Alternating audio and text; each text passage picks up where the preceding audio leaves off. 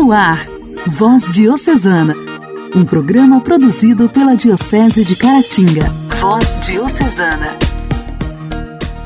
Caros ouvintes do programa Voz Diocesana, terça-feira, 12 de outubro de 2021, eu, Janaíne Castro, estou chegando por aqui mais uma vez para te fazer companhia no nosso programa de evangelização. O meu muito obrigada a todos vocês que estão sintonizados em mais esta programação e hoje eu quero mandar um abraço mais do que especial para todas as crianças que estão também em sintonia com o nosso programa programa. Hoje é o dia delas, né? Quero desejar para todas vocês, crianças, um maravilhoso dia. Vocês que são o futuro deste país. Lembrando a sua importância. E também quero homenagear todos aqueles que, através do tempo, souberam manter a sua criança interior viva. E também a criança que todos nós fomos um dia. Voz Diocesana. Voz Diocesana. Eu li na Bíblia e vou contar pra você que com Jesus você pode vencer. Você fica valente, fica obediente. Se vem o mal, você vence porque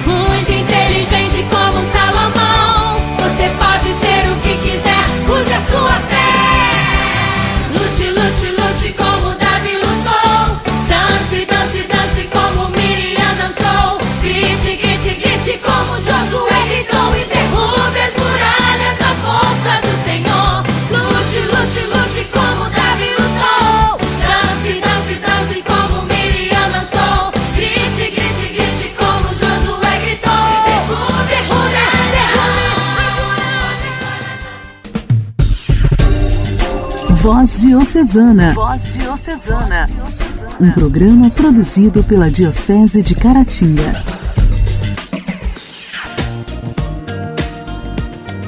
Hoje, dia 12 de outubro, celebramos o dia de Nossa Senhora Aparecida. Essa é a data que homenageia a padroeira do Brasil. A história de Nossa Senhora da Conceição Aparecida tem seu início pelos meados de 1717 quando pescadores lançaram suas redes no Rio Paraíba do Sul com o objetivo de pescar peixes grandes para um jantar especial para o Conde de Assumar. Eles tentaram muito, mas não estavam conseguindo pescar nada. Quando já estavam quase desistindo, um pescador, chamado João Alves, apanhou uma imagem de Nossa Senhora da Conceição. Primeiro o corpo e depois a cabeça, e enrolou-a em um manto. Em seguida, as suas redes, que até então vinham vazias, abundavam em peixes. 17 anos depois do achado, foi construída a primeira capela, que rapidamente se tornou um ponto de peregrinação para os viajantes. Em 1868, a princesa Isabel ofertou um manto azul e uma coroa cravejada de diamantes à imagem. Nossa Senhora da Conceição Aparecida foi proclamada a Rainha do Brasil e sua padroeira oficial em 16 de julho de 1930, por decreto do Papa Pio. E 50 anos depois foi decretado oficialmente que o dia 12 de outubro seria feriado oficial no país. No dia de Nossa Senhora Aparecida também é celebrado o Dia das Crianças. Devido à importância que essa santa possui no país, em 1946 foi iniciada a construção de um santuário dedicado a ela no estado de São Paulo, na cidade de Aparecida. O Papa João Paulo II, em visita ao Brasil em 1980, consagrou a igreja como basílica e santuário nacional. Assim, o templo é considerado o maior santuário dedicado à Virgem Maria em todo o mundo.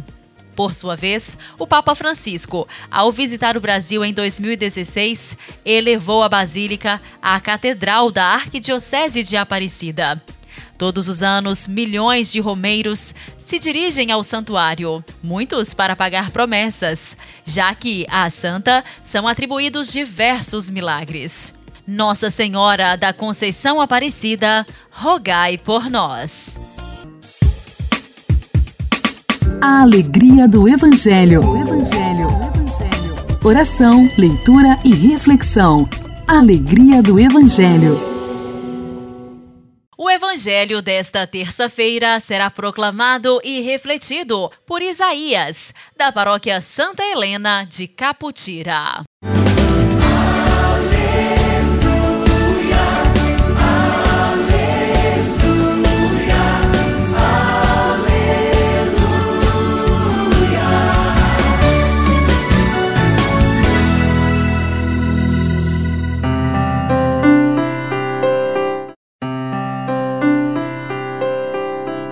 O Senhor esteja conosco, Ele está no meio de nós. Proclamação do Evangelho de Nosso Senhor Jesus Cristo, segundo João. Glória a vós, Senhor. Está no capítulo 2, no versículo de 1 a 11. Naquele tempo, houve um casamento em Caná da Galileia. A mãe de Jesus estava presente. Também Jesus e seus discípulos tinham sido convidados para o casamento. Como o vinho veio a faltar, a mãe de Jesus lhe disse: Eles não têm mais vinho. Jesus respondeu-lhe: Mulher, por que dizes isto a mim? Minha hora ainda não chegou. Sua mãe disse aos que estavam servindo: Fazei o que ele vos disser. Estavam seis talhas de pedra colocadas ali para a purificação que os judeus costumavam fazer. Cada uma delas cabia mais ou menos cem litros. Jesus disse aos que estavam servindo: Enchei as talhas de água. Encheram-nas até a boca. Jesus disse: Agora tirai e levai ao mestre de sala. E eles levaram. O mestre de sala experimentou a água que se tinha transformado em vinho.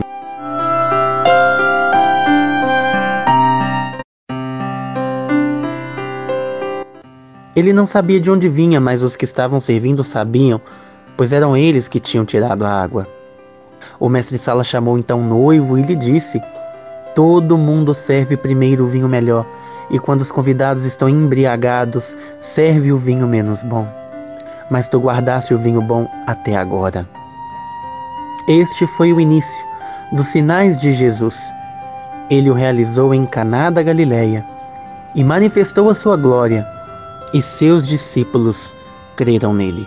Palavra da salvação Glória a vós, Senhor. Meus irmãos, chega um dado momento em que todos nós precisamos passar por um processo de transformação. Jesus, naquele momento, inicia ali um grande processo de transformação para as pessoas daquela época que refletem em nós até hoje o início de seus milagres. Mas não foi à toa que isso tudo iniciou naquele momento, porque há uma razão especial para isso naquele momento em que todos estavam distraídos com a festa, felizes, comemorando, a sua mãe tem uma visão diferente, em que aquela festa iria acabar caso o vinho viesse a faltar. E ela vai até ele com toda a humildade e diz a ele que precisava resolver a questão do vinho, porque poderia acontecer uma grande revolta, tristeza, insatisfação diante dos convidados, daquelas pessoas que estavam ali reunidas. E quantas vezes é isso que acontece conosco, ficamos presos na murmuração, na reclamação, na insatisfação, na tristeza. E quando Jesus percebe que precisava começar a agir ali, ele impede que aquela festa feliz e alegre viesse a se tornar uma festa triste. Ali naquele momento, Jesus também nos dá um grande sinal de transformação que nós precisamos olhar para dentro de nós muitas vezes. Naquele momento, ele aceita a opinião de sua mãe, uma visão que estava além de todos os convidados e dele mesmo naquele momento. Ela intercede por cada convidado ali, para que a alegria, não só o vinho, viesse a faltar. Quantos de nós não conseguimos iniciar um processo de transformação porque estamos presos na nossa suficiência, no nosso egoísmo, na nossa falta de humildade? Quantas vezes não aceitamos a opinião do próximo, muitas vezes até de familiares nossos, que querem nos abrir os olhos para a nossa melhoria, para a nossa evolução, para nos conduzir para um caminho melhor e nós não ficamos abertos àquilo. Jesus, naquele momento, estava aberto às palavras de sua mãe e inicia ali esse grande milagre, esse grande sinal. Que neste dia 12 de outubro, em que celebramos ela, Maria, a padroeira do nosso país, Nossa Senhora Aparecida, que ela venha em nossa intercessão, como veio em nossa intercessão durante toda a nossa história, desde Caná da Galileia até a construção do nosso país, do nosso Brasil.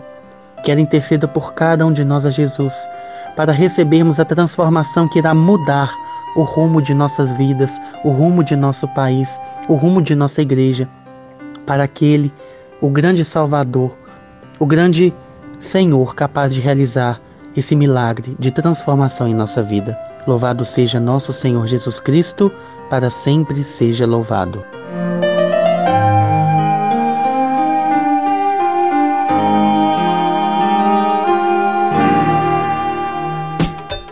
Diálogo Cristão. Temas atuais à luz da fé. Diálogo Cristão. Diálogo Cristão.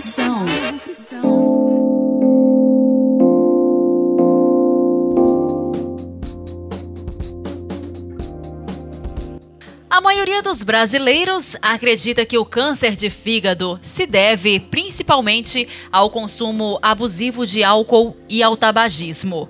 É o que mostra uma pesquisa realizada pelo Datafolha. Porém, como vamos ouvir hoje no quadro Diálogo Cristão, grande parte do câncer primário de fígado é causado pelas hepatites virais, principalmente as hepatites B e C, que constituem um grave problema de saúde pública no mundo. As hepatites B e C costumam ser silenciosas e acabam sendo descobertas quando a doença já está muito evoluída, com cirrose ou até mesmo com câncer de fígado. Vamos ouvir a repórter da Rádio Clube de Inhapim, Luciana Clara. Olá, Luciana! Olá, Janaíne. Olá, ouvintes do programa Voz Diocesana. Pesquisa realizada pelo Instituto Datafolha em setembro para o Instituto Brasileiro do Fígado revela que a maioria dos brasileiros acredita que o câncer de fígado, tipo mais frequente de câncer no Brasil e o terceiro mais letal, é secundário e se deve principalmente ao consumo abusivo de álcool e ao tabagismo. O presidente do Instituto, hepatologista Paulo Bittencourt, disse na semana passada que o dado não corresponde à realidade, porque grande parte do câncer primário de fígado é causado pelas hepatites virais, principalmente as hepatites B e C.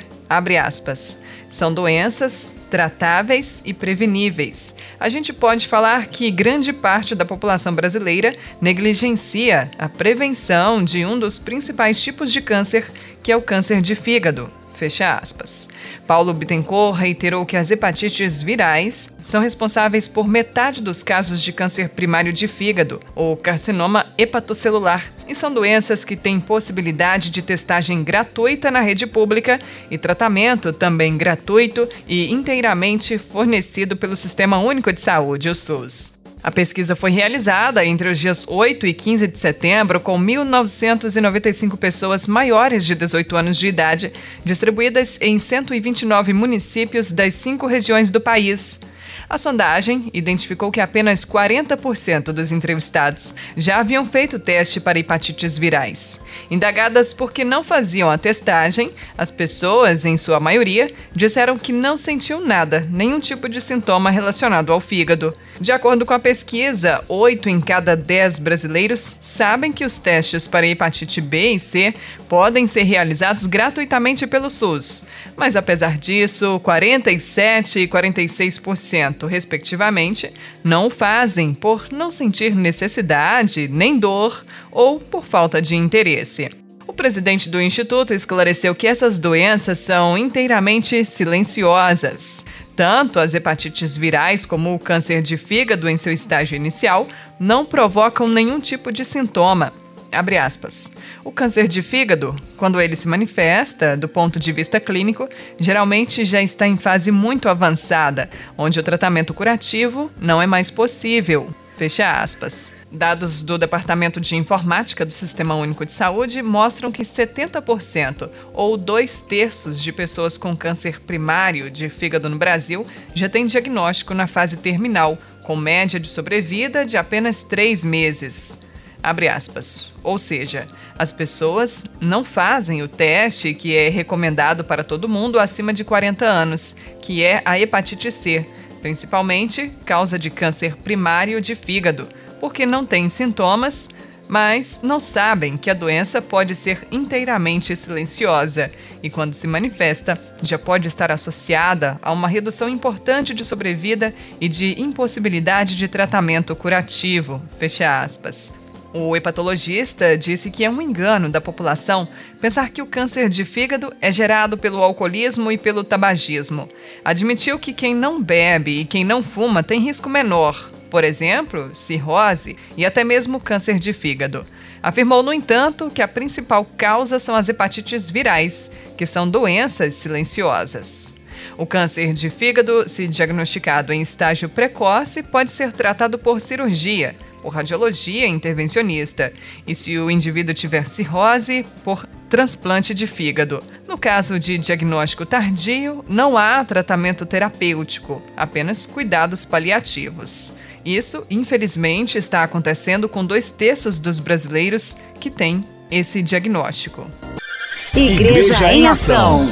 Formação, CNBB, notícias, Vaticano, diocese, não paróquia, troco a minha Igreja fé. em Ação. Igreja em Ação. A primeira fase do Sínodo dos Bispos 2021-2023 está acontecendo nas dioceses.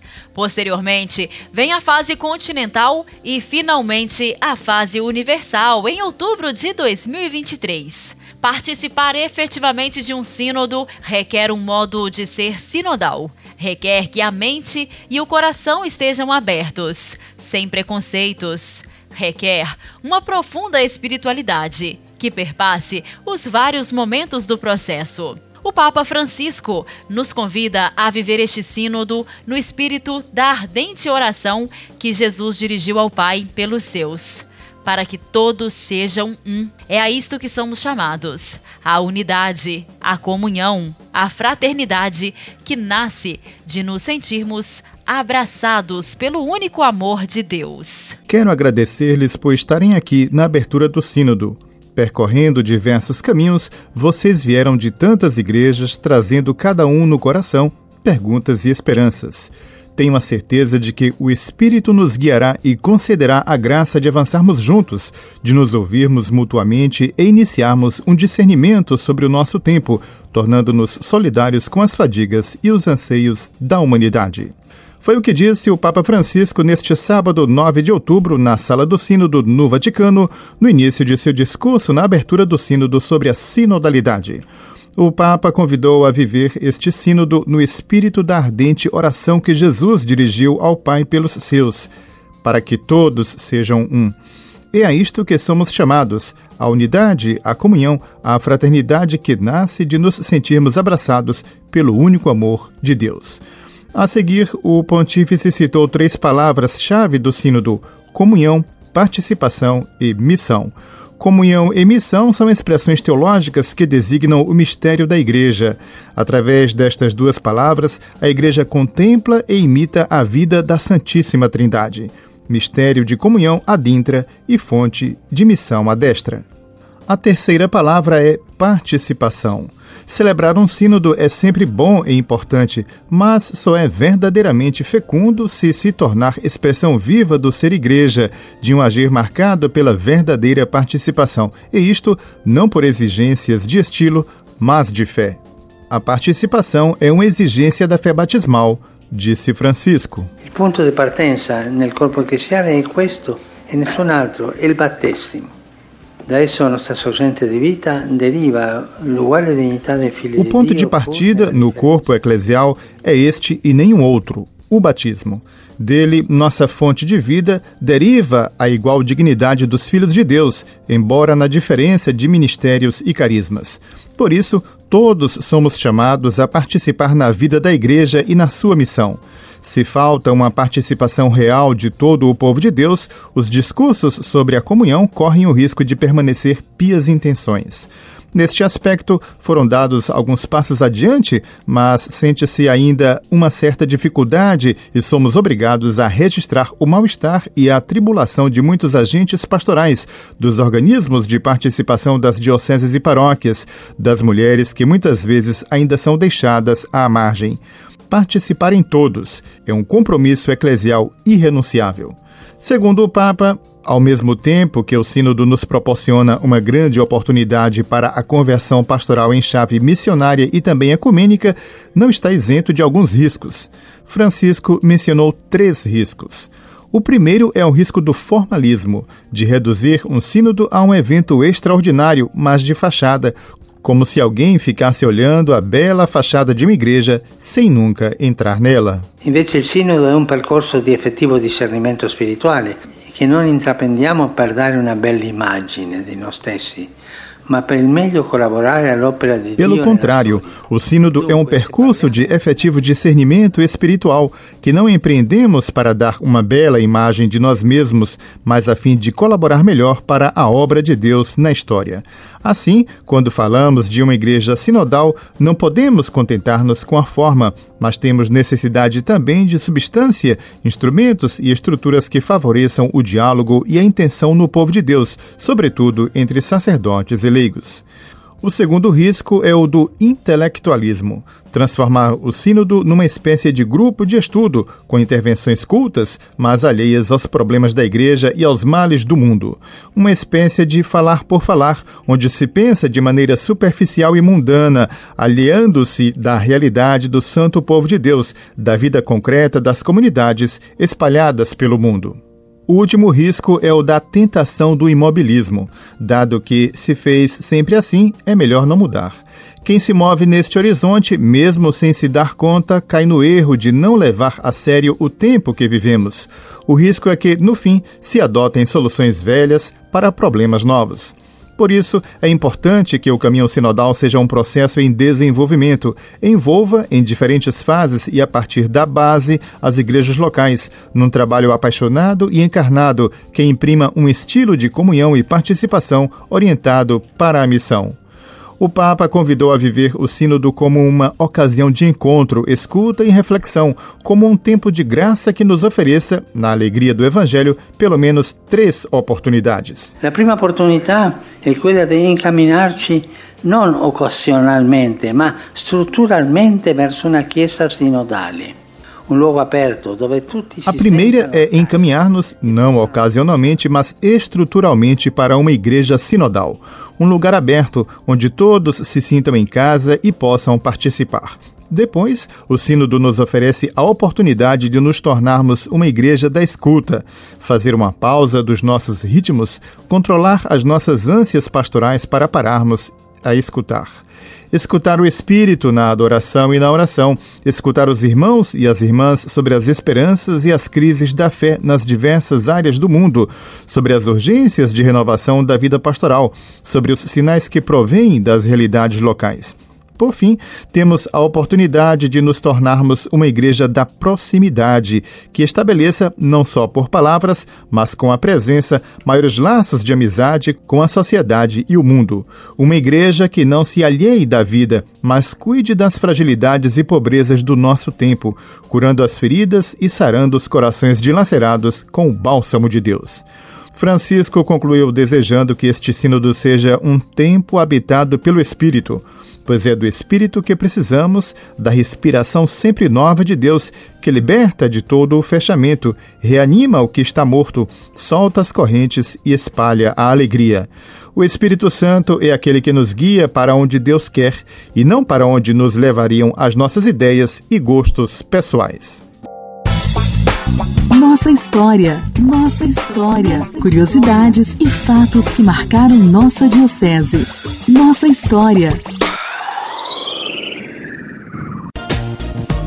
Ontem nós ouvimos aqui no quadro Nossa História que o padre Roque Colombo, fundador do Santuário de Caratinga, precisou retornar à Itália no ano de 1983, fazendo com que a população de Caratinga e região sentisse muito a sua falta. O seu retorno aconteceu no ano de 1998 e irmã Rosene continua contando pra gente essa história.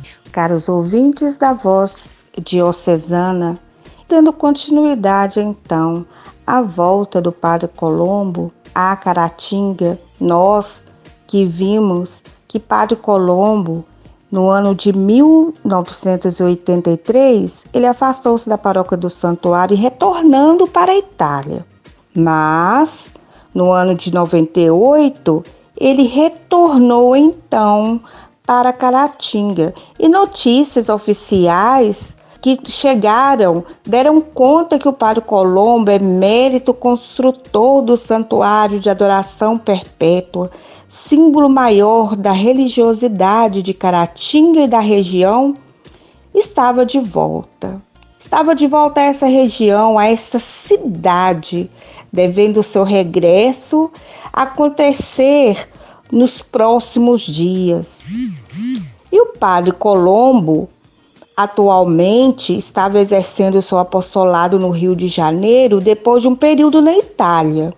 Aí volta o Padre Colombo, cercada de uma expectativa de grande sonho, estar novamente em Caratinga, pelas grandes amizades que aqui ele fez ao longo dos anos que, esteve no santuário. Costuma fazer bem. Intimidade com Deus. Esse é o segredo. Intimidade com Deus. Com Ana Scarabelli. Com Ana Scarabelli. Orar costuma fazer bem. Louvado seja nosso Senhor Jesus Cristo. Para sempre seja louvado. Nesta hora, aqui na voz diocesana, aí na sua casa, no seu lugar, no seu trabalho, encontrar com Cristo. Encontrar com Ele por meio das palavras de Santa Teresinha, dedicada a Nossa Senhora. Encontrar com Ele por meio da Mãe. Maria é nossa Mãe. Na poesia de Teresinha do Menino Jesus, a grande santa doutora da Igreja diz assim: Logo, logo ouvirei essa doce harmonia.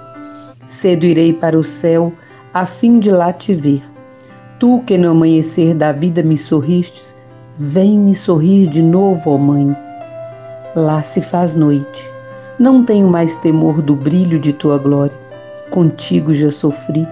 O que desejo agora é cantar em teu colo, ó Mãe, porque é que te amo, e mil vezes dizer que sou tua filha.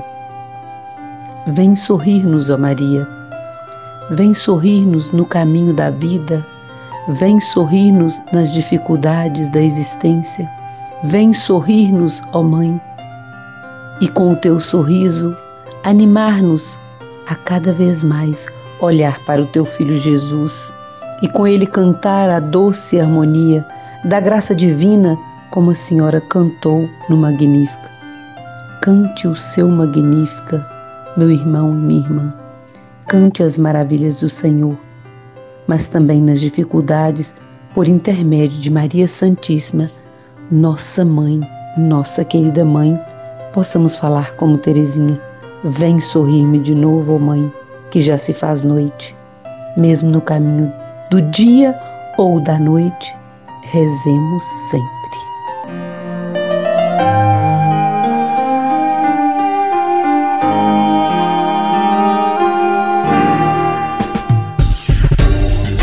Voz Diocesana. Voz Diocesana.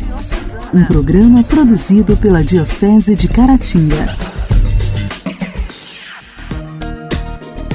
Meus amigos, o programa de hoje está terminando. Muito obrigada pela sua companhia. Amanhã, quarta-feira, se Deus quiser, neste mesmo horário, estaremos de volta e eu conto com a sua audiência. Um forte abraço para você. Até lá. Você ouviu Voz Diocesana, um programa da Diocese de Caratinga. Voz Diocesana.